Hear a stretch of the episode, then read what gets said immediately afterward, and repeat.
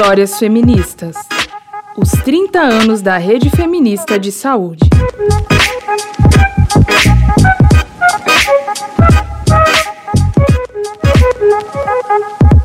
Olá, seja bem-vinda ao podcast Histórias Feministas. 30 anos da Rede Feminista de Saúde. Eu sou Amanda Gaion. E eu, Ana Carolina Franzon.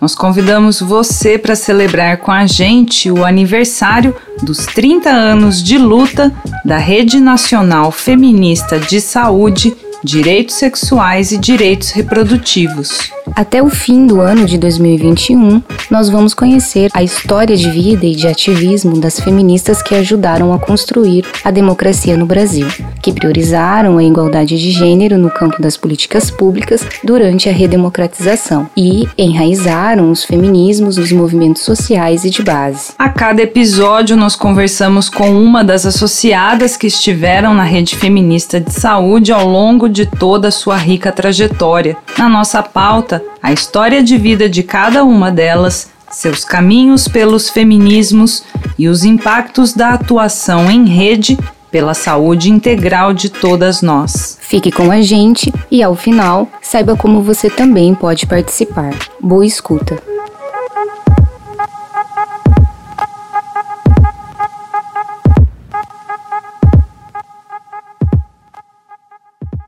Télia Negrão nasceu no Cerrado do Mato Grosso do Sul, em 1954.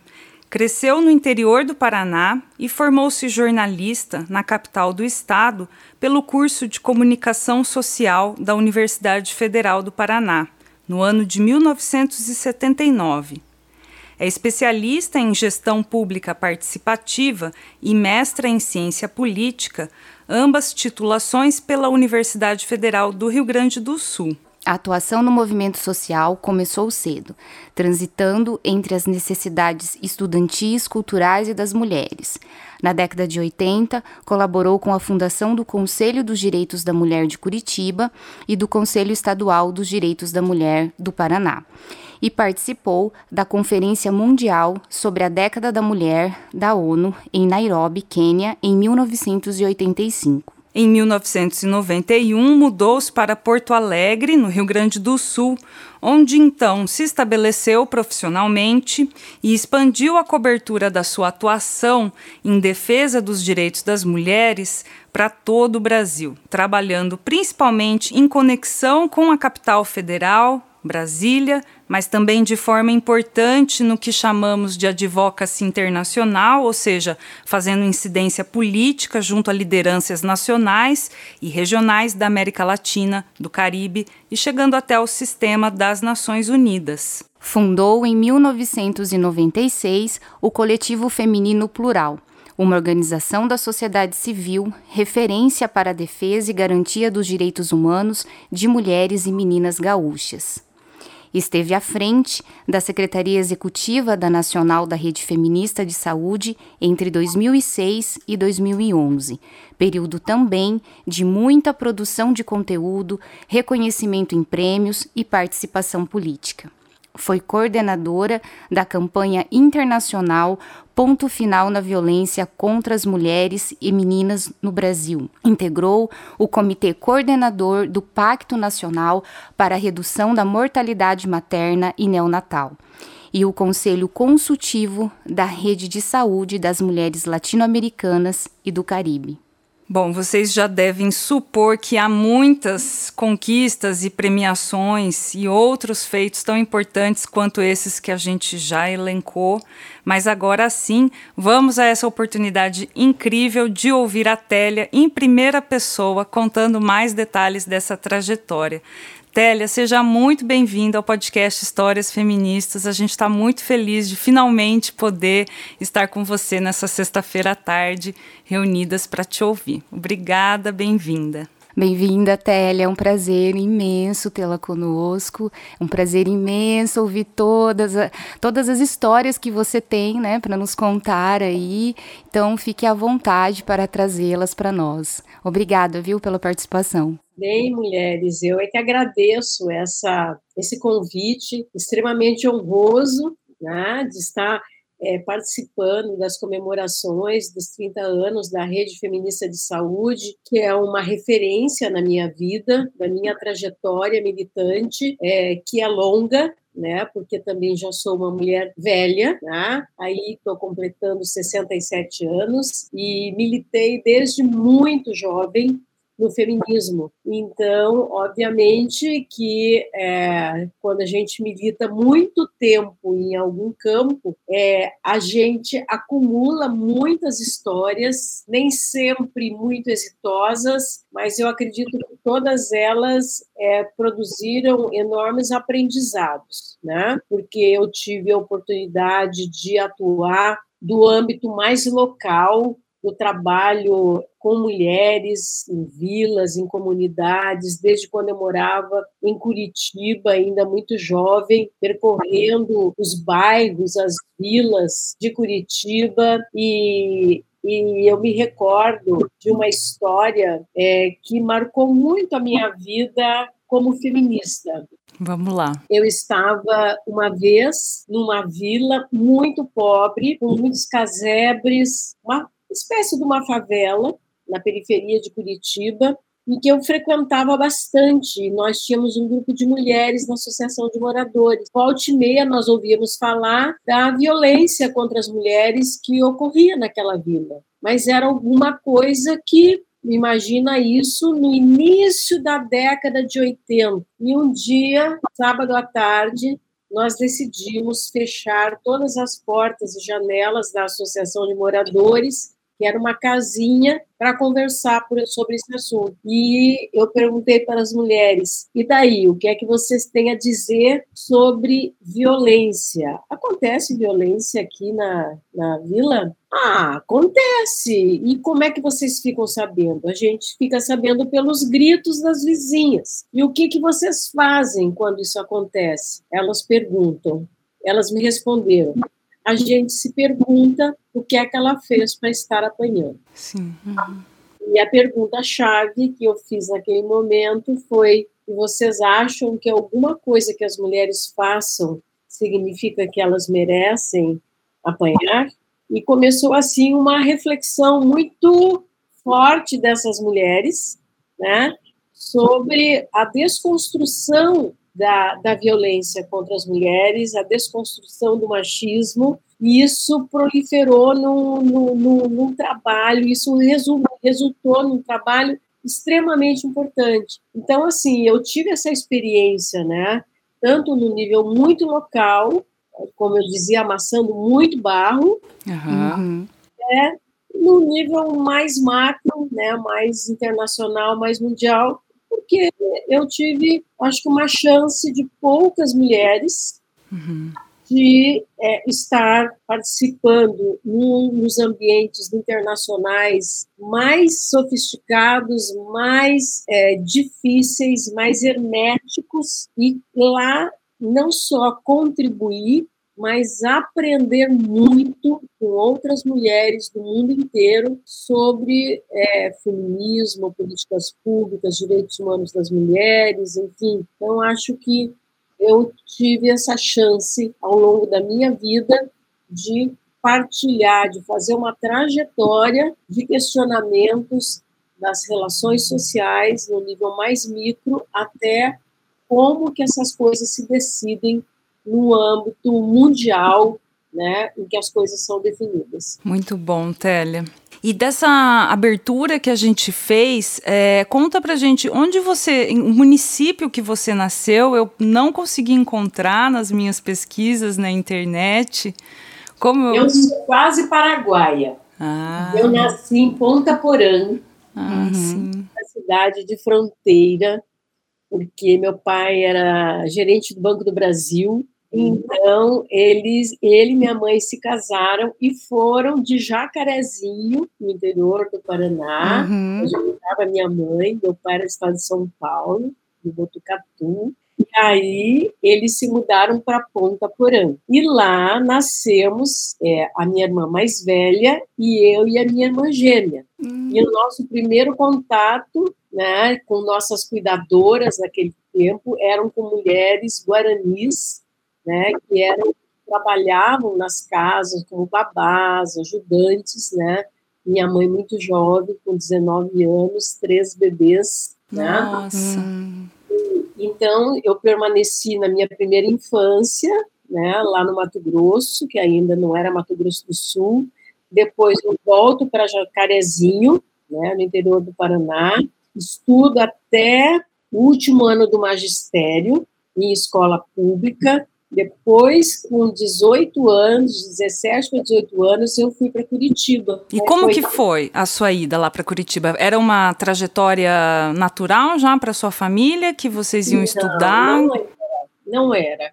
Nós éramos uma, uma família de cinco filhas, todas mulheres, né? e estava dado o seguinte: todas vocês têm como chance na vida estudar. Uhum. E aqui na cidade nós temos faculdades, aqui na região, etc. E quem quiser sair fora daqui vai ter que batalhar para poder fazer isso. Então eu saí de casa com 18 anos, completamente consciente de que eu teria que batalhar pela minha sobrevivência, pelo meu estudo, e foi isso que eu fiz. Eu fui para Curitiba e comecei a trabalhar desde o primeiro dia, né, morando em pensões, pensionatos, casas de amigos, de pessoas, etc., e trabalhando sempre em dois, três lugares. Eu cheguei a fazer duas faculdades ao mesmo tempo e trabalhar. Uhum. Eu entrei em biblioteconomia porque era a faculdade que eu acabei fazendo vestibular na faculdade que tivesse menos candidatos para mais vagas. E eu entrei uhum. em biblioteconomia.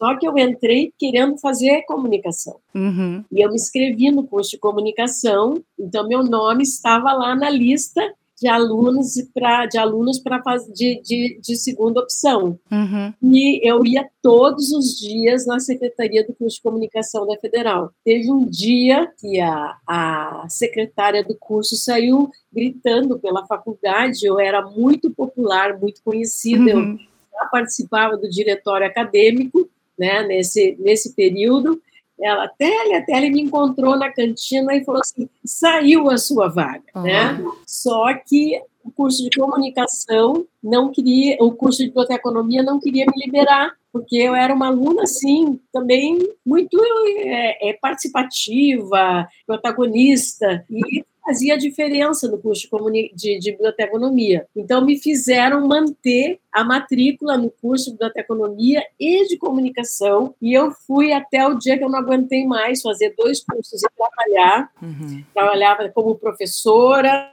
né? Eu trabalhava no que tivesse até que eu comecei a fazer estágio de comunicação e ingressei, na verdade, em um ano e meio que eu estava no curso de comunicação, eu comecei a trabalhar em, já em redação de jornal. Uhum. Né? E comecei minha trajetória como jornalista, já é, é, bicando um certo ativismo. Sim. Uhum, uhum. E logo em seguida eu já inicio um ativismo no movimento feminino pela anistia. Eu vou, eu, eu fui trabalhar na Folha de Londrina. É mesmo? Olha que legal. Claro, eu trabalhava na Folha de Londrina. Que legal. Na sucursal de Curitiba e eu conheci a Joana Lopes, que era do jornal Brasil Mulher. Uhum. E eu era ainda uma tonta, eu não sabia muito o que eu estava fazendo. Mas a Joana Lopes me falou: você vai ser a nossa correspondente do Brasil Mulher em Curitiba. Olha. Aí, na verdade, era pegar o jornal e distribuir, entendeu? Uhum. Mas assim, então, eu tenho esse orgulho né, de ter participado né, da experiência do Brasil Mulher com a Joana Lopes, e com isso fui me aproximando cada vez mais de uma perspectiva feminista, né, bastante engajada, e não demorou muito né, para eu ficar muito é, conhecida pelas minhas posições políticas, e tinha até um jornalista de Curitiba, né, o Maza, o famoso Maza, que dizia que eu era a, a Rosa de Luxemburgo curitibana, né? Eu falava assim, meu Deus do céu, que pretensão! que pretensão! Mas, na verdade, é porque eu era muito rebelde, né? Era uma uhum. rebeldia e, e uma geração de mulheres rebeldes. Né? Década de 70, 80, o feminismo no Brasil é num momento de muita ascensão, tinha tudo para se fazer, tudo para se fazer. Uhum. Então, nós estávamos em todas as frentes. A gente trabalhava, militava é, na política, na política partidária. Né? Eu fui candidata a deputada duas vezes aí no Estado, fiquei suplente duas vezes deputada estadual aí no, no Paraná. Pelo Partido dos Trabalhadores? Não, naquela, Não? Época, naquela época eu estava, é, é, a gente é, é, se candidatava pelo partido que tinha chances de ele, eleger, que era o PMDB, que era o antigo MDB. Certo. Uhum. É, e eu fui suplente duas vezes e fui é, é, por vários períodos é, trabalhar na Assembleia Legislativa, na Constituinte Estadual, com a Irondi Pugliese, que era deputada estadual, nós éramos amigas muito íntimas, muito próximas, e eu também assessorei na Assembleia Nacional Constituinte o Nelton Friedrich, naquela época foi constituinte nota 10 nos temas da ordem social e política. Nossa. Então, nós estávamos em muitos lugares. Uhum. E, Télia, como quando foi e em que, que, que você estava fazendo quando você é, entendeu que ali tinha uma missão feminista a ser perseguida, assim, se empossar desse lugar junto com o movimento de mulheres? Você consegue definir? uma época ou uma Olha, ação? Eu não sei se eu conseguiria definir um momento chave assim para que eu, ah, naquele momento me transformei feminista, porque é, apesar de eu viver numa ter vivido até os 18 anos numa cidade de interior, uhum. eu fazia música, uhum. tocava baixo no conjunto musical da, da escola. Eu fazia teatro no teatro da da cidade. Eu, com 15 anos, ganhei um programa de rádio na emissora dos padres e toda, todo sábado à tarde eu tinha que montar um programa, eu levava todos os amigos e amigas para dentro do estúdio, lá a gente montava um programa ao vivo. Então, assim, eu acho que esse protagonismo, desde muito juvenil, me colocou, assim, inexoravelmente num caminho feminista. Uhum. Né? E, e, e, eu sabia que era por aí. A coisa sempre, é, é, no meu questionamento, é, eu vejo assim pelas minhas fotos de juventude, eu sempre estava num lugar em que eu estava questionando alguma coisa. Não era uhum. eu, no período mesmo que eu estava no Jornal do Brasil, a foto que eu tenho mais emblemática do período que eu trabalhei no Jornal do Brasil é, é, é uma foto minha brigando com a segurança de uma refinaria que não queriam me deixar entrar para entrevistar um ministro da Minas e Energias que estava lá dentro.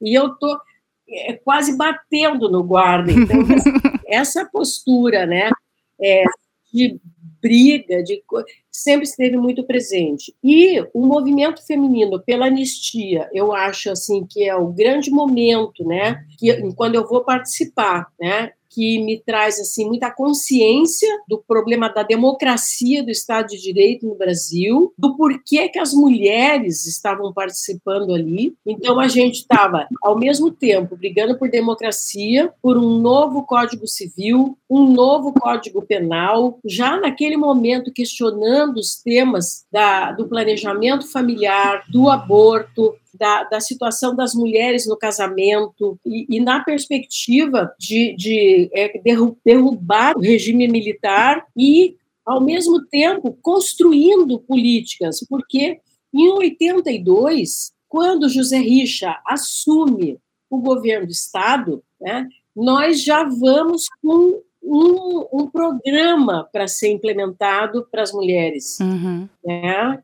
Tanto é que o Paraná foi um dos primeiros estados a ter delegacia da mulher, Conselho Estadual dos Direitos da Mulher, que era da condição feminina, e a gente estava tudo lá. Eu sou dessa geração que ajudou a implantar as primeiras políticas públicas para as mulheres no Brasil. Uhum. Né? Então, acho que é, um, é uma, foi uma geração muito desafiada e, ao mesmo tempo, muito privilegiada por ter vivido essa experiência que era completamente nova. Não existia nenhuma política pública desenhada, não existiam normas técnicas, não existia SPM, não existia Lei Maria da Penha, não existia nada disso. Era inventar política pública todo dia. E uhum. isso acho que foi assim a grande chance da gente se constituir enquanto cidadãs muito conscientes. Era muita violência contra as mulheres, né? mas ninguém acreditava que essa violência existia. As delegacias da mulher acabam sendo a forma que a gente teve de mostrar, olha aqui os números. Uhum. Então, é, eu, eu, assim, acredito que a minha geração teve a chance de fazer isso. E um momento, para mim, chave dos chaves de tudo isso é a minha ida para Nairobi. Né? Conta, conta pra gente, como que você chegou lá? E estava com 20 e poucos anos, 25 anos, é isso? 20? 20 não, 30. 28 anos. Uhum. 28 anos. Foi assim, o, nós, nós tínhamos o, o, o eu participava da, da, das mulheres da, do PMDB. Certo. Todas nós que participávamos em partido estávamos, é, é, era o departamento feminino do, do PMDB naquela época. Nós estávamos construindo o Conselho Estadual dos Direitos da Mulher. A deputada Irondi Pugliese jogava um papel muito importante como coordenadora desse projeto do Conselho Estadual. Ela era, ela acabou ficando presidente desse conselho e nós tínhamos uma parceria na época com o Banestado e o Banestado bancava muitas políticas públicas no sentido não eram muitas ações públicas do movimento de mulheres. Já nós estávamos construindo uma cultura dentro do Banestado de é, apoio à luta das mulheres, a luta pela creche, a luta pela licença maternidade, a luta é, contra a mortalidade materna, pela assistência integral. Todos esses encontros que a gente fazia, o Banestado nos ajudava para comprar quentinha para as mulheres, coisas assim, que o, nós fazíamos tudo, a única coisa que a gente podia pedir era quentinha. Uhum. E, e ônibus, ônibus para trazer as mulheres e quentinhas. Então, era assim que a gente fazia encontros de 100, 200, 300, 500 mulheres. E quando veio o chamado para a Conferência Mundial da Mulher em Nairobi, no Quênia, nós pedimos para o Banestado bancar uma delegação do Paraná. E o Banestado bancou uma delegação de 10 mulheres e nós fomos em 10 mulheres para Nairobi. E foi uma experiência, assim, de vida. Eram 15 mil mulheres, 185 países diferentes. Era a conferência em que as mulheres, em que as, os países tinham que apresentar é, um diagnóstico. Certo. Uhum. Foi chamada a conferência do diagnóstico, na verdade. Todo mundo tinha que levar contar o que tinha feito. E nós chegamos a, a, conferência não governamental das, das ONGs aconteceu duas semanas antes, e depois começou a conferência governamental. Assim, chegou num momento em que começou a conferência governamental, então coincidiu aquele período. E eu queria participar de qualquer jeito da conferência governamental também. Eu não me conformava de ficar só na não governamental. E eu consegui. Eu consegui uma acreditação pela Albânia. Olha. Eu enlouqueci as pessoas. Eu consegui uma credencial e fui assistir a conferência. Que legal. E eu, e eu sei que eu me lembro que eu estava dentro da, do centro de convenções em Nairobi. Eu entrei, estava tendo uma manifestação e era uma manifestação das mulheres árabes. E elas gritavam palavras de ordem que a gente não sabia absolutamente, não tinha ideia do que era que elas estavam gritando, que elas gritavam, falavam em árabe, e a gente só repetia o que elas falavam em solidariedade, e a gente achava que o que elas estavam falando era justo. Então, a gente passou uma hora andando em círculo na, na, na, naquela conferência sem saber o que estava gritando. achava que era justo. E depois eu fui assistir a, o, o discurso da representante da delegação é, não governamental que estava falando da conferência, denunciando os genocídios, a, a, as matanças da Namíbia. Certo. Em função da exploração, da disputa pelo diamante na, da, da Namíbia. Eu nem sabia que tinha disputa de diamante na, da, da Namíbia, mas eu fiquei sabendo naquele momento e que as mulheres eram, em função da, da mineração, as mulheres sofriam todos os tipos de violações e abusos. Então foram esses os aprendizados, né, que uma conferência internacional, é, você cai nela, você começa a ver o que é a diversidade humana, uhum. uhum. as mulheres europeias querendo interferir nas políticas das africanas e as africanas batendo de dedo nelas, dizendo que vocês não têm o direito de vir aqui dizer o que é certo e errado para nós. Uhum. Então, foi assim, realmente uma tomada de consciência de que existia dentro e fora, né, e que você estava ao mesmo tempo dentro e fora de tudo que acontecia no mundo das mulheres. Uhum. Né? Eu voltei assim muito mudada da África, a África me, foi meu banho assim de consciência, de desigualdade, racismo, é, é superexploração e, ao mesmo tempo, de espírito de luta, de resistência das mulheres. Uhum. Então, foram, assim, talvez as três semanas mais é, impactantes de toda a minha vida até hoje. Ah, e isso que eu ia perguntar, porque é, nessa conferência foi a, a segunda conferência? A terceira. a terceira. Terceira e penúltima, né? Sim, depois é. já veio a de Pequim.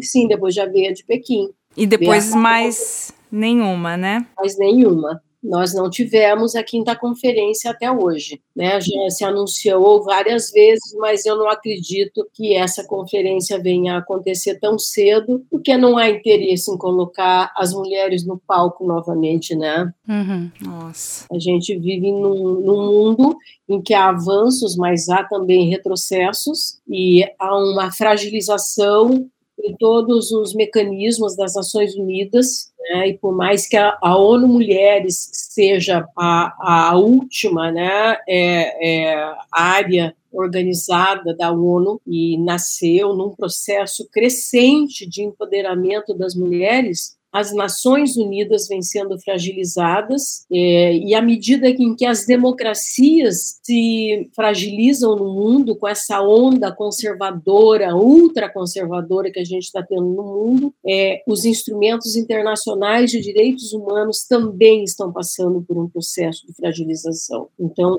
todas as nossas conquistas né, formais estão em jogo nesse momento. Uhum. E o governo Bolsonaro tem, por exemplo, é, ido com delegações para as reuniões internacionais para se aliar com tudo que existe de mais reacionário, ultra-reacionário, ultra-conservador contra conquistas é, históricas, que foi assim a inclusão do, de, de, do enfoque de gênero na, nas políticas internacionais, a afirmação dos direitos sexuais e direitos reprodutivos, é, os modelos de família, né, a diversidade nas famílias, a diversidade sexual, tudo isso está em questionamento hoje, né? E nós, mais do que nunca, precisamos reafirmar isso. Sim, sim. A gente vai, depois a gente ainda pode fazer mais algumas análises, é, Télia, pedir a você né, que faça suas análises, mas eu, eu queria voltar um pouquinho lá em 85. Vocês saíram dessa que foi a terceira conferência. É, até estou com ela aberta aqui. O tema central era intitulado Estratégias Orientadas ao Futuro para o Desenvolvimento da Mulher até o ano 2000. Então, vocês voltaram com um programa de ação e que se preparava também, eu imagino, para Pequim e para o Cairo, né? Mas como que isso impactou? Você disse que foi um transformador na sua trajetória de vida, que mistura né, militância com é, o profissional e pesquisa. Como que vocês perseguiram essa agenda, você especialmente nos seus contextos e logo depois você foi para Porto Alegre, né? Sim. E fundou, conta pra gente então da, desse momento, dessa agenda e da, do trabalho que você desenvolveu daí como cidadã depois por, é, gaúcha. Assim, eu, eu, eu, penso que a conferência de, é, de, de Nairobi ela teve esse caráter muito assim é, de, de pedir para os países fazer diagnósticos e montar estratégias. E isso levou a que todos os países, países tivessem que apresentar planos de ação, tá? Então, esse que foi o espírito de, de 85, né, em, em Nairobi. E acho que uma consequência é, importante né, é, desse, desse processo foi o fato de que é, a, a Convenção sobre a Eliminação de Todas as Formas de Discriminação estava em processo de montagem e ela foi um instrumento extremamente importante e um instrumento de trabalho para que isso pudesse ser implementado. E para nós brasileiras, alimentou é, algo extremamente importante, porque 85 né, é o período em que nós estamos aqui lutando pelo, no, no fim da ditadura, né, direta já, preparando um processo constituinte.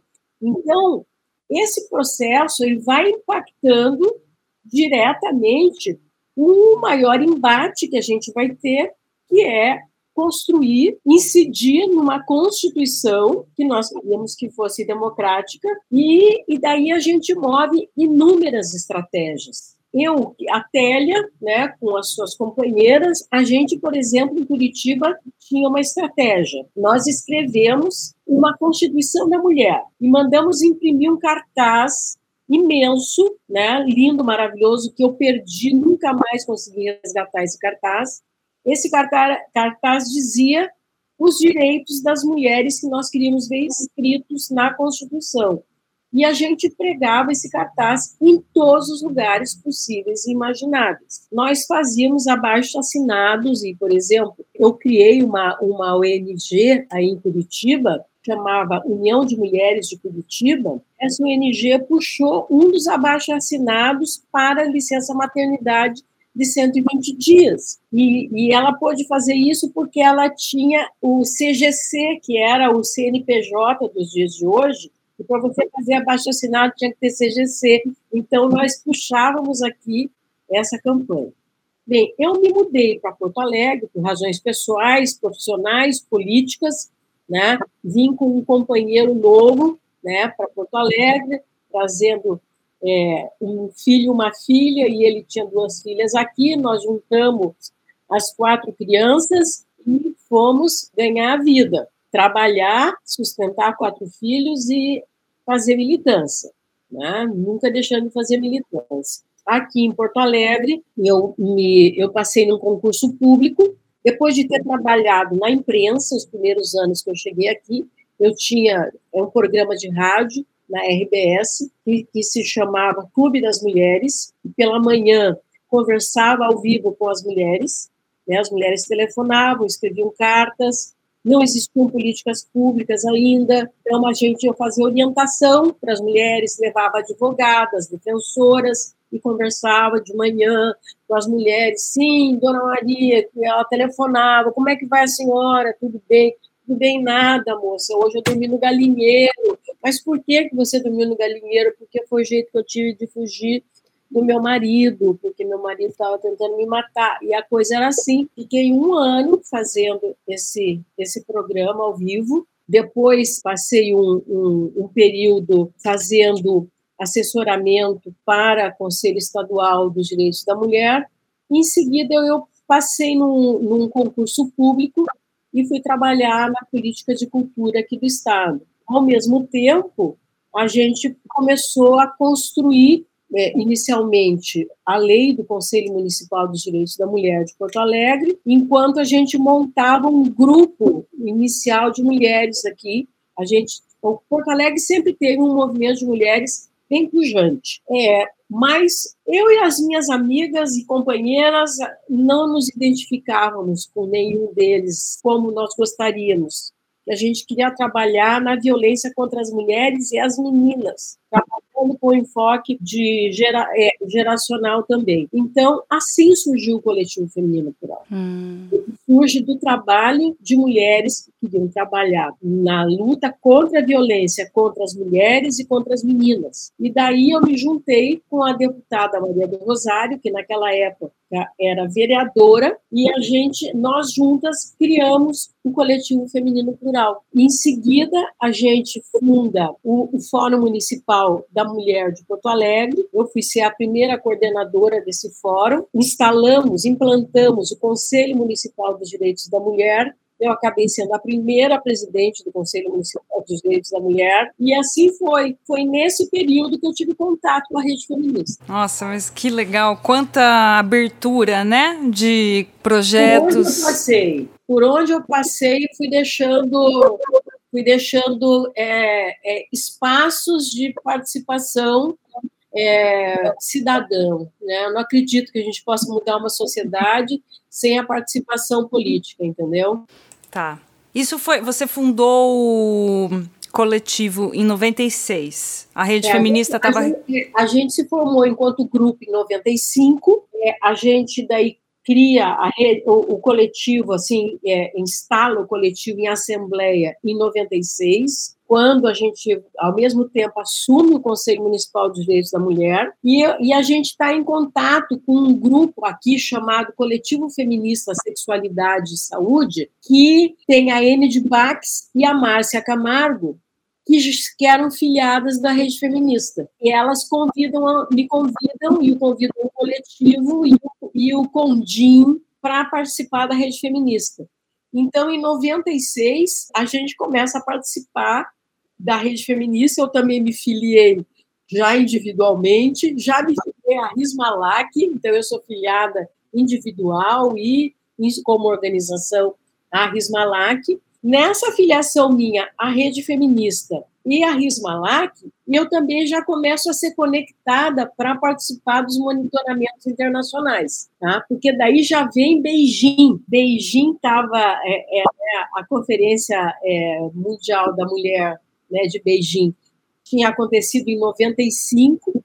Eu não pude ir à China, porque naquele momento eu estava com quatro filhos e filhas à minha volta, muito trabalho, muitas coisas, não tinha a menor condição de ir atrás de financiamento, então eu não fui à China, mas eu fazia assessoria de imprensa também para as petroleiras, porque eu era assessora de imprensa dos sindicatos petroleiros.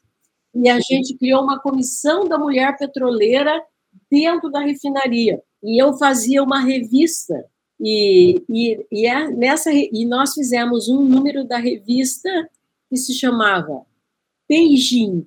Você foi lá, né? em que a gente recupera toda a história né, da Conferência Mundial da Mulher e transforma aquele material num material de formação para o movimento de mulheres.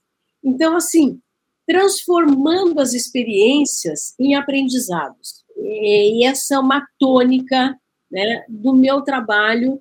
É assim, ó, usa o que você sabe de comunicação para transformar o que você faz em alguma coisa que pode ser multiplicadora de conhecimentos, saberes, informações, etc. Perfeito. É, Tele, então você conhece a, a, rede feminista em 96, foi isso? 96, isso. 97, né? Que isso. você se integra, né? Aí, a. A gente queria saber um pouquinho de como que foi né, essa inserção, porque depois de 2006 a 2011, né, você foi a, a secretária executiva né, da rede trouxe aí para nós vários projetos importantes, como a campanha internacional, né? É, ponto final na violência contra mulheres e meninas. Aí, assim, queríamos saber um pouquinho também sobre essa campanha, como é que foi é, pensada, realizada. Acho que é importante, né? Você trazer também as suas, os seus feitos, a sua trajetória dentro da rede feminista, né? É, vamos pensar assim que nesse período de 97 a 2000 eu estou conhecendo a rede feminista.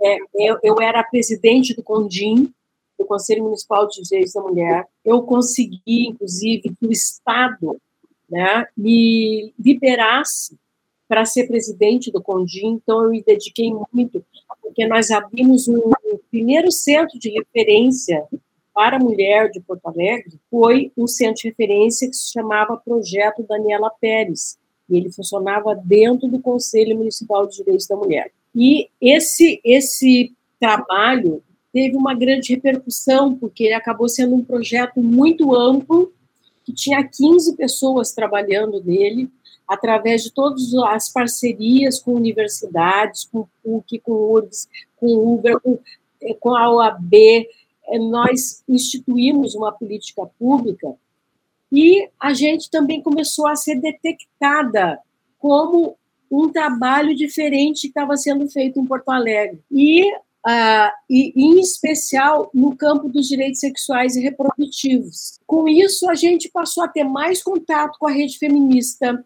com a ONG Agende, que fazia um trabalho de advocacy em direitos sexuais e reprodutivos, e eu fui chamada para fazer parte da campanha é, para o protocolo é, facultativo da CIDO, que facultava a sociedade civil apresentar diretamente ao Comitê da ONU as denúncias que, é, de, de violação dos direitos humanos das mulheres. E eu fui já fazer esse trabalho como rede feminista. Olha que legal.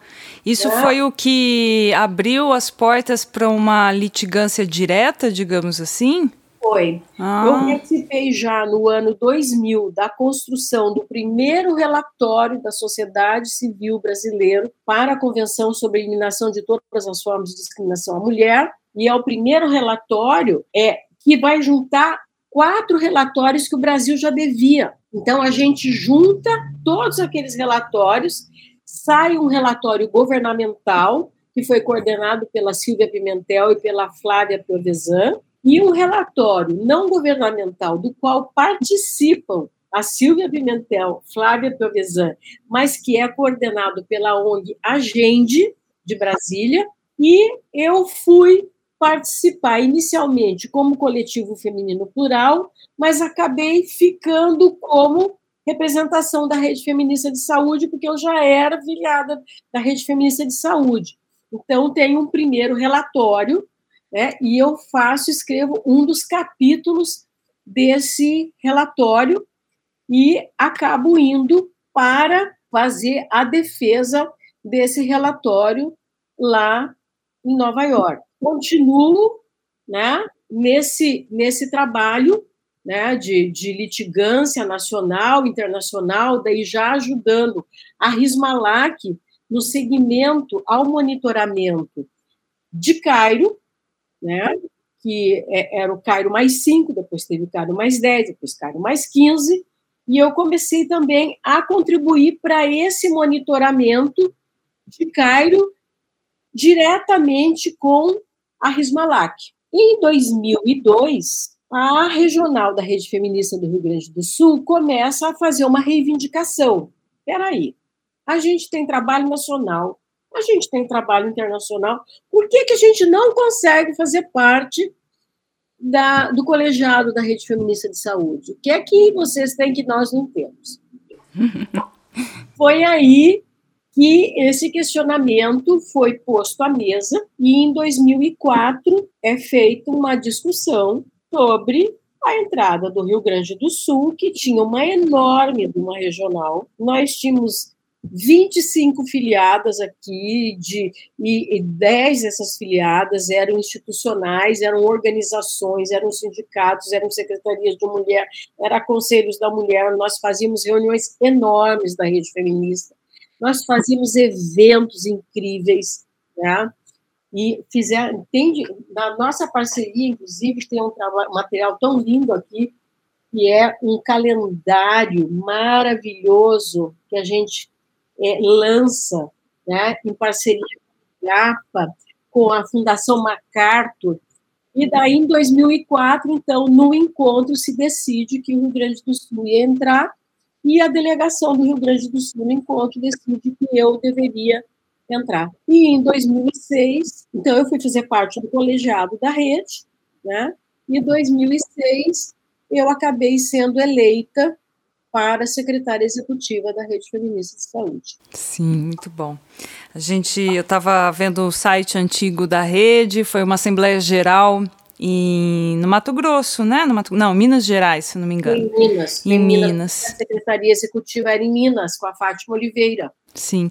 E, e essa a rede feminista já tinha, já estava naqueles anos com essa, já estava marcada por uma é, uma profusão, uma, uma, grande quantidade de materiais é, bibliográficos lançados e publicados, né, Télia? E essa também foi uma marca da sua gestão, como você já colocou foi. aqui hoje, essa produção de conteúdo, de legado intencional e de comunicação, de transmitir né, essa sabedoria que, que a gente acumula no movimento social para as gerações é, enfim, de agora e de depois.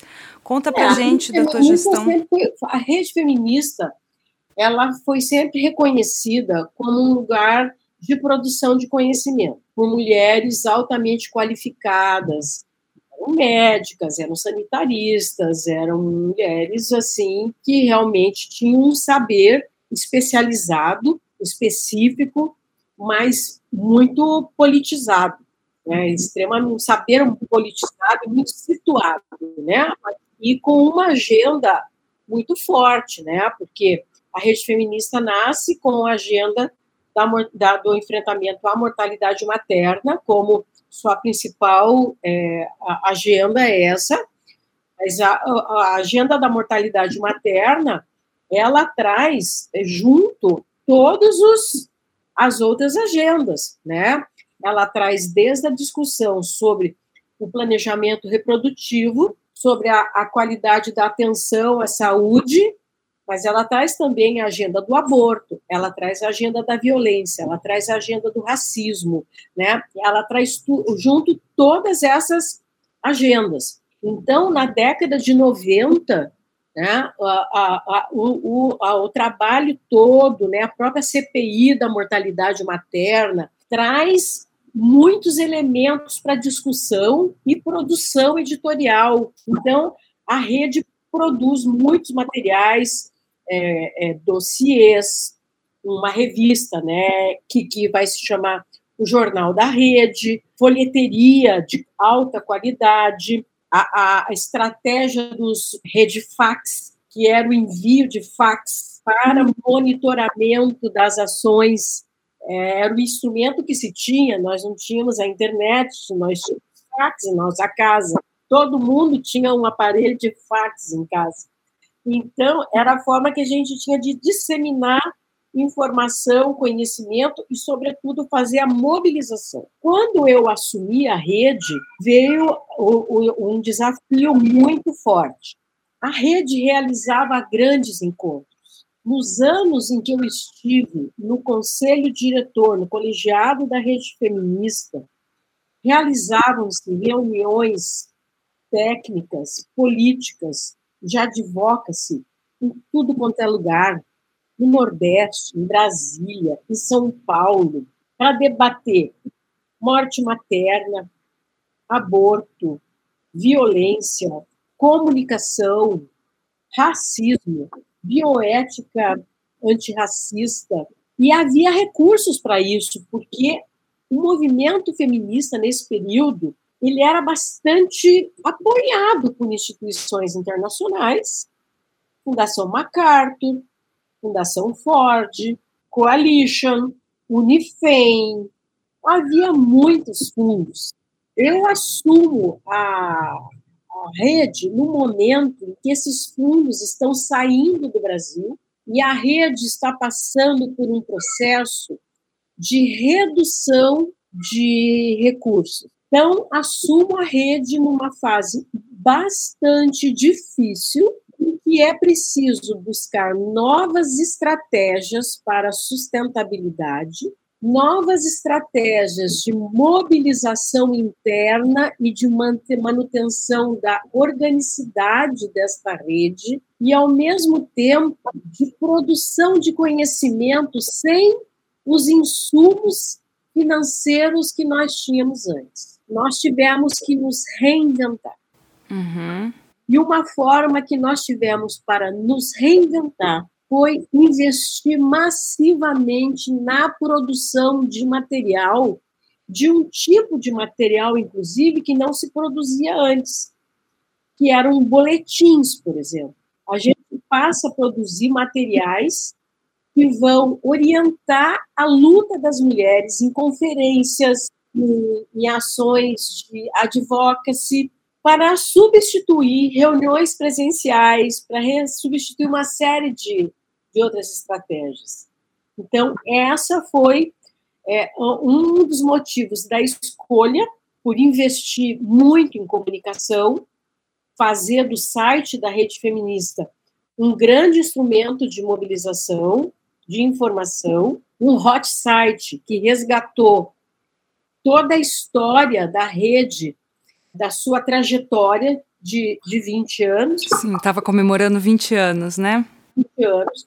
O hot site que vai também resgatar todo, todas as conquistas no campo de saúde, direitos sexuais e direitos reprodutivos das mulheres, que é o projeto Trilhas de Saúde das Mulheres, pelos direitos sexuais e direitos reprodutivos, e nós temos a grande oportunidade de implementar uma campanha nacional que vinha de uma iniciativa internacional e que a gente vai coordenar tanto internacionalmente quanto no Brasil, que é a campanha Ponto Final na Violência contra Mulheres e Meninas. Esse é, inclusive, um dado bastante novo na rede, porque, embora a rede tivesse o tema da violência como um tema permanente no seu trabalho, a rede nunca tinha implementado uma campanha sua. Tinha a campanha 25 de novembro, que era a campanha implementada pela Rismalac, mas nós, como rede feminista, não tínhamos uma campanha nossa como. E a campanha Ponto Final é, é, na violência contra mulheres e meninas ela propõe uma metodologia de trabalho, uma construção de uma metodologia, uma ação política coordenada nacionalmente e articulada internacionalmente, que vai debater não só políticas públicas, ela tem como foco ações para mudanças culturais na sociedade em relação à violência contra mulheres e meninas. E essa campanha não só garante a sustentabilidade da rede feminista por dois anos, quanto confere à rede feminista o primeiro prêmio nacional de direitos humanos da rede feminista. Sim, sim. 2005, é isso? Não. Não, em 2010. 2010. Essa campanha, ela começa em 2008, 2009, 2010, ela, ela, ela foi um crescente, porque ela começa com a adaptação internacional da campanha para o contexto latino-americano. Depois nós tivemos que fazer a adaptação dessa campanha para o contexto brasileiro. Depois adaptar essa campanha para as experiências locais, criando tudo isso com tudo isso, metodologias e materiais. Depois nós implementamos essa campanha e fomos apresentar essa campanha em universidades, no Fazendo Gênero, na Bahia, em Maceió, no Rio de Janeiro. Essa campanha se disseminou, ela acabou se, tornando uma estratégia reconhecida pela SPM, tinha no site da SPM Nacional, tinha no site do Ministério da Saúde a bandeirinha da campanha Ponto Final, tinha na, no site da, da ONU Mulheres a bandeirinha da campanha da, da Ponto Final. E, claro, com esse grau de capilaridade, de reconhecimento, não tinha outra outro caminho senão reconhecer né, essa campanha como, como uma estratégia exitosa de trabalho. Então, eu creio, assim, das ações, que foram muitas, porque nós herdamos muitas ações é, da gestão da Fátima Oliveira, né, no campo da mortalidade materna, que vai, foi integrar na minha gestão o Pacto Nacional pela redução da mortalidade materna e neonatal. Nós tivemos um papel muito protagônico no Comitê Nacional. É, no, a CISMU, né, nossa participação no controle social, as companheiras, a Santi, primeiro nós tivemos, nós tivemos a presença de várias companheiras, né? mas a Santinha fez um, uma gestão muito brilhante né? Na, pela capacidade dela de dialogar, de colocar os temas de uma forma, de uma perspectiva, de uma postura muito feminista e muito altiva, né? Então a Santinha vai lá, leva a agenda dos direitos sexuais e reprodutivos e da, e da saúde integral das mulheres para o Conselho Nacional e coordena a CISMU por vários anos.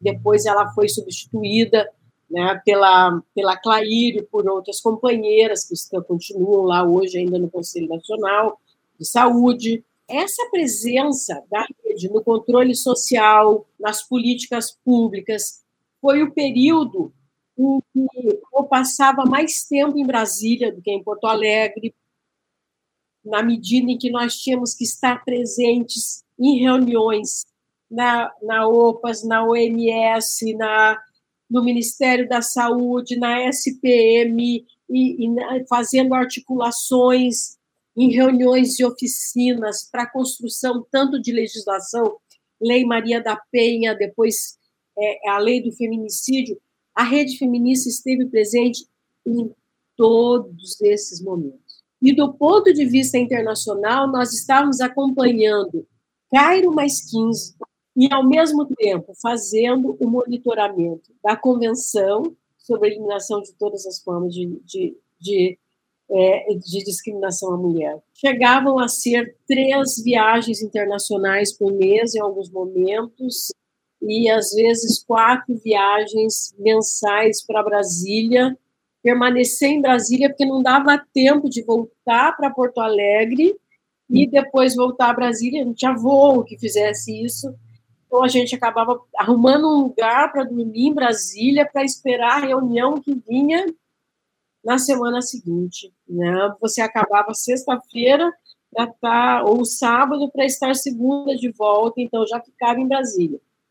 Com isso, nós conseguimos construir também o Observatório da Lei Maria da Penha.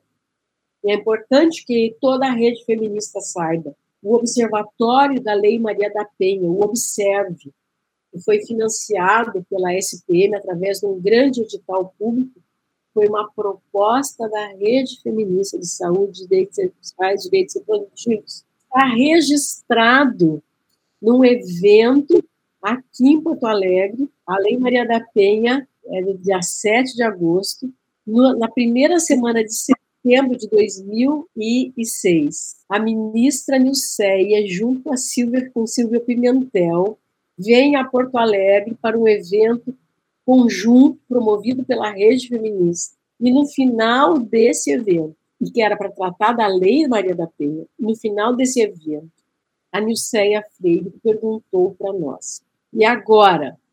O que é que as feministas vão fazer? O que é que as feministas querem em relação à Lei Maria da Penha? Nós falamos, nós queríamos monitorar a implementação da Lei Maria da Penha e nós queríamos que o Estado financie esse observatório, esse monitoramento, e nós queremos fazer de forma independente, nós queremos fazer de forma autônoma.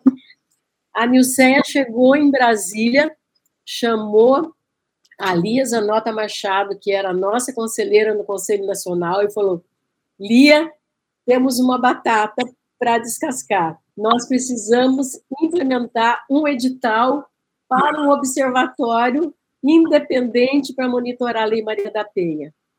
Foi feito o edital e nós conseguimos ganhar esse edital e ninguém era e um edital em que não não se dava o nome de quem está era um edital daqueles que quem estava concorrendo não aparecia o nome. E nós ganhamos numa é, numa coalizão de organizações coordenados pela coordenadas pela Agente inicialmente depois pela Universidade Federal da Bahia e a rede feminista pôde participar dessa, desse monitoramento. Então, foram muitas as ações, ao mesmo tempo, eu não sei, olhando assim, a gente não sabe como é que nós tivemos tempo para fazer tudo isso que a gente fez. É incrível, né? É a, essa, essa libido toda, né, direcionada para o ativismo, é uma maravilha. A gente está, Télia, avançando no tempo e chegando já no, no, no final uhum. da, da, da, entrevista. Vou passar para a Amanda, então, fazer mais a próxima pergunta. E, Télia, depois de todas essas histórias, de todas essas narrativas, confesso que eu estou arrepiada cada, cada frase, cada palavra, tô aqui do lado olhando para Ana, mostrando o braço assim para dizer, olha, estamos aqui arrepiadas. Enfim, Télia, para como a Ana falou, né, estamos nos encaminhando já pra, para o final da entrevista e queríamos saber qual é o seu desejo atual para esse, um, esse desejo, um desejo feminista, né, para as mulheres do Brasil de hoje e do futuro? Eu acho que é uma pergunta bastante complexa, porque ela traz muitas dimensões. Nós podemos pensar na dimensão do poder, que eu gostaria que todas as mulheres estivessem na mesma condição de disputar projetos de vida e societários que os homens, numa sociedade que discrimina tão fortemente as mulheres e que isso fosse pudesse ser feito com mulheres não vivendo numa desigualdade entre as próprias mulheres, que são as desigualdades raciais, as desigualdades por orientação, identidade de gênero, pelo capacitismo, que nós todas pudéssemos estar disputando é, é, as nossas possibilidades igualmente, né? para poder varrer da história todas as violências contra as mulheres. Infelizmente, nós ainda estamos num patamar de ter que lutar para que as mulheres não morram. E as mulheres morrem de formas absurdas no Brasil, das formas mais evitáveis, porque as mulheres morrem porque parem ainda as mulheres morrem porque têm gestações indesejadas e não têm a possibilidade de decidir pela interrupção de muitas vezes uma gestação feita pela violência, pela não vontade das mulheres, é o que é o tema do aborto, que eu acho que ainda é a grande dívida de Cairo, porque se a gente for ver, por exemplo, em termos das dívidas, nós, o monitoramento Mira Kitimiro da Rismalak, com outras organizações internacionais latino-americanas, demonstra que o Brasil, em termos de legislação, avançou em todas as áreas da agenda do Cairo. No entanto, tem um campo em que não avançou nem na agenda e nem na política pública.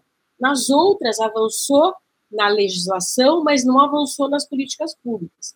No tema do aborto, não avançou nem na legislação, nem nas políticas públicas. Então, nós estamos com um enorme atraso. As mulheres morrem por razões evitáveis, pelas suas escolhas reprodutivas né, ou não reprodutivas. E o feminicídio. É, as mulheres morrem por serem mulheres. Então, me parece que nós temos algumas é, motivações para continuar lutando, que é para que as mulheres consigam viver em igualdade.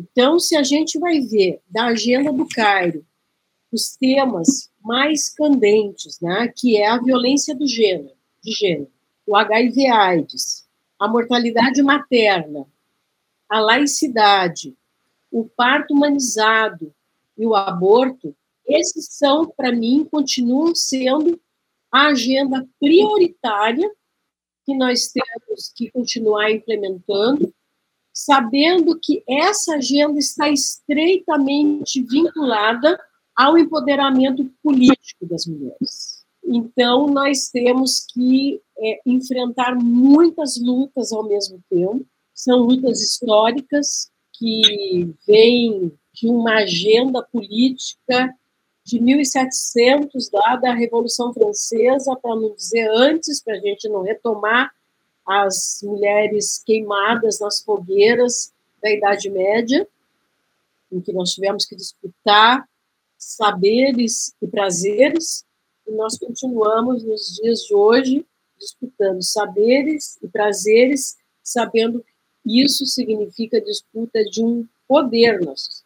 Eu acho que essa luta não se resolve de um dia para o outro e que novas gerações, como a de vocês, são jovens, é, terá que segurar essa bandeira, será, terão que ser, essas gerações terão que segurar essa bandeira e continuar. Mas eu continuo muito firme ainda, acreditando no feminismo como a única forma né, da gente ser feliz.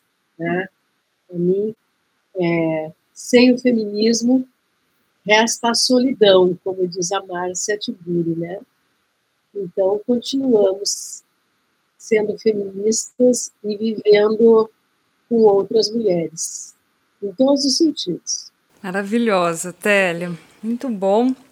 É, bom, eu acho que a gente podia Vamos encerrar já. Eu queria pedir para você fazer um comentário final. A gente, é, acho que com você cobrimos, se não todas, a maior parte das nossas secretárias executivas da rede. A gente tem muito desejo de que esse projeto permaneça para que a gente possa explorar muitas outras biografias dessas é, ativistas que acompanharam a, a, sua trajetória também, que vieram antes de Amanda e, e, de mim também.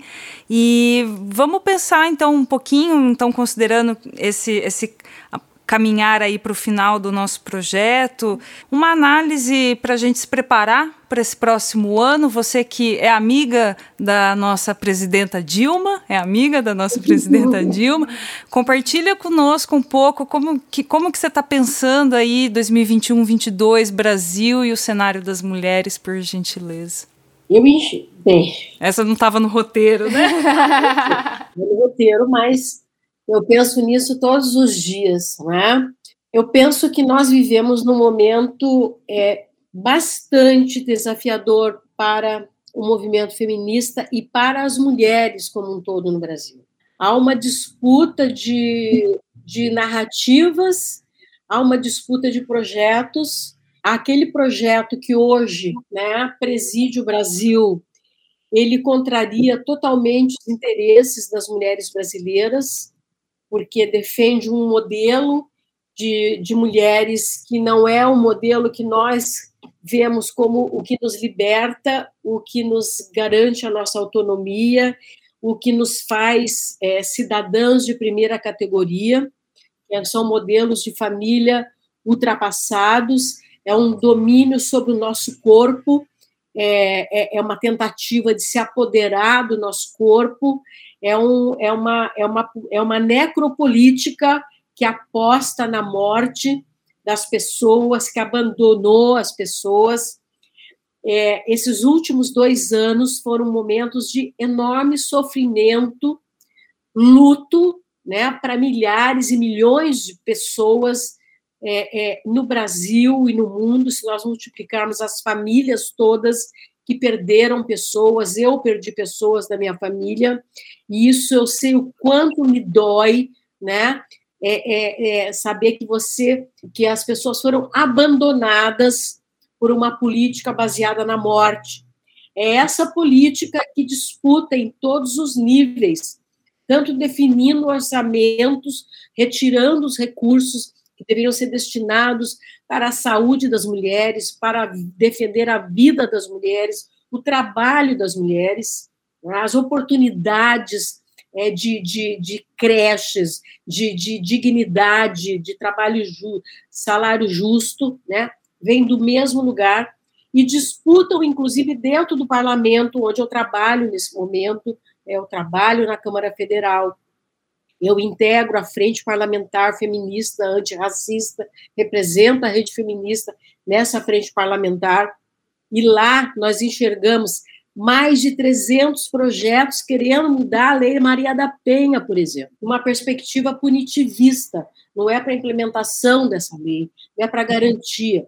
Então, o que eu vejo é a necessidade da gente ter como sociedade, muitos mecanismos fortalecidos para enfrentamento da luta. Eu acredito que nós temos sim possibilidades de reverter esse quadro político na perspectiva da democracia. Desde que nós sofremos aquele golpe misógino de 2006, que retirou Dilma Rousseff, com quem eu tive a honra de trabalhar, né? fui assessora de imprensa dela no pós-impeachment, para viajar pelo mundo, essa foi a minha tarefa, percorrer o mundo com ela e, por, e, e graças a essa experiência que eu tinha de trabalho internacional, eu pude fazer esse trabalho com ela e conheci muitas mulheres incríveis, inclusive, nessa trajetória, Nancy Fraser, Angela Davis, né, é, é, que, que são, foram oportunidades de dialogar com essas mulheres incríveis, né, mas o que aconteceu com o Brasil não pode voltar a acontecer.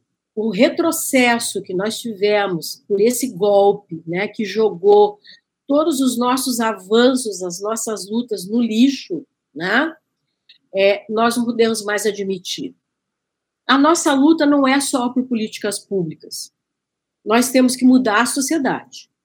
Mas as políticas públicas são instrumentos fundamentais para nos fortalecer para mudar a sociedade.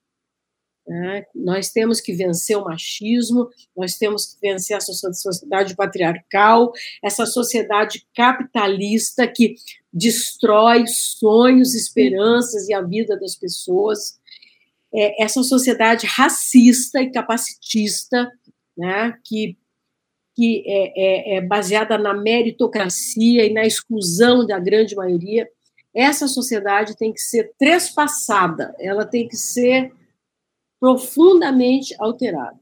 E isso só com sociedade organizada, com democracia, com aprofundamento da participação da sociedade civil em todas as decisões, né? e, e com o fortalecimento dos mecanismos de controle social e o fortalecimento do movimento de mulheres. O movimento de mulheres tem que ser fortalecido numa perspectiva feminista, libertária, numa perspectiva é, de é, superação de qualquer visão que trate as mulheres como cidadãs de segunda categoria. Né? Como disse a Simone Beauvoir, basta uma pequena crise para que todas as conquistas das mulheres sofram retrocesso. Nós vivemos uma crise, vivemos um retrocesso. E não é qualquer crise, não é qualquer retrocesso. Nós precisamos de um grande avanço no próximo ano, 2021, 2022, né, para que a gente consiga devolver esse país à democracia e a gente possa voltar a ser feliz de novo, né, embora mesmo na tristeza a gente mantenha o desejo por mudança. Tá bom, querida. Ai, muito obrigada. Estou muito feliz. Eu queria compartilhar com você que em 2012, quando a Amanda e eu entramos na rede feminista, nós é, tivemos a oportunidade, foi a minha primeira participação em uma atividade externa da rede feminista a Londrina, né? E nós viajamos lá para Florianópolis, onde a gestão da secretaria já estava com a Casa da Mulher Catarina, mas ainda eram é, ações do projeto da campanha Ponto Final na Violência contra as Mulheres e Meninas, que continuavam para além da sua gestão, né? Então tive a oportunidade de te conhecer pessoalmente lá, Clair e todas as demais. E aí, em função da minha maternidade também, eu não pude continuar nos outros encontros e quem assumiu daí no meu lugar foi a Amanda, que também viajou e, e participou desse momento. Então, para a gente é muito bacana estar com você hoje, que foi uma das nossas primeiras experiências de militância também na nossa carreira de dez, quase 10 anos agora. que legal.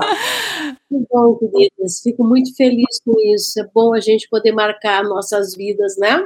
Sim, com muito, certeza. muito obrigada por compartilhar a sua história hoje, contar um pouquinho, né? Um pouco só é. do que foram todas essas, essas andanças, mas a gente fica muito feliz e somos muito grata de tê-las e de ter tantos registros e tantas recordações é, materiais que a gente pode ler e que vem nos alimentando e servindo como fonte todo esse tempo.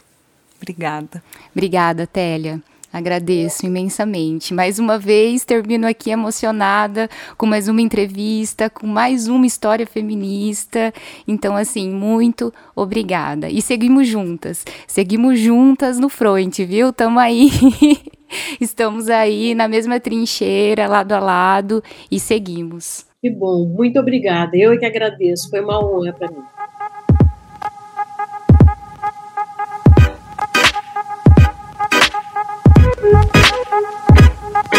Você ouviu o podcast Histórias Feministas 30 anos da Rede Feminista de Saúde. Uma produção da Rádio Feminista de Saúde. Apoio Alma Londrina Rádio Web, patrocínio Fundo Elas e Fundo de Populações da Organização das Nações Unidas. Trabalhos técnicos de Tiago Franzin. Apresentação Amanda Gaion e Ana Carolina Franzon. Acompanhe os 30 anos da Rede Feminista de Saúde pelas redes sociais e no site. E se você gostou, compartilhe este episódio para fortalecer o movimento de mulheres e avançar a igualdade de gênero no Brasil. Nossos endereços você encontra nas informações do episódio. Agradecemos a sua companhia. Voltamos na próxima semana com mais uma entrevista do podcast Histórias Feministas. Até lá!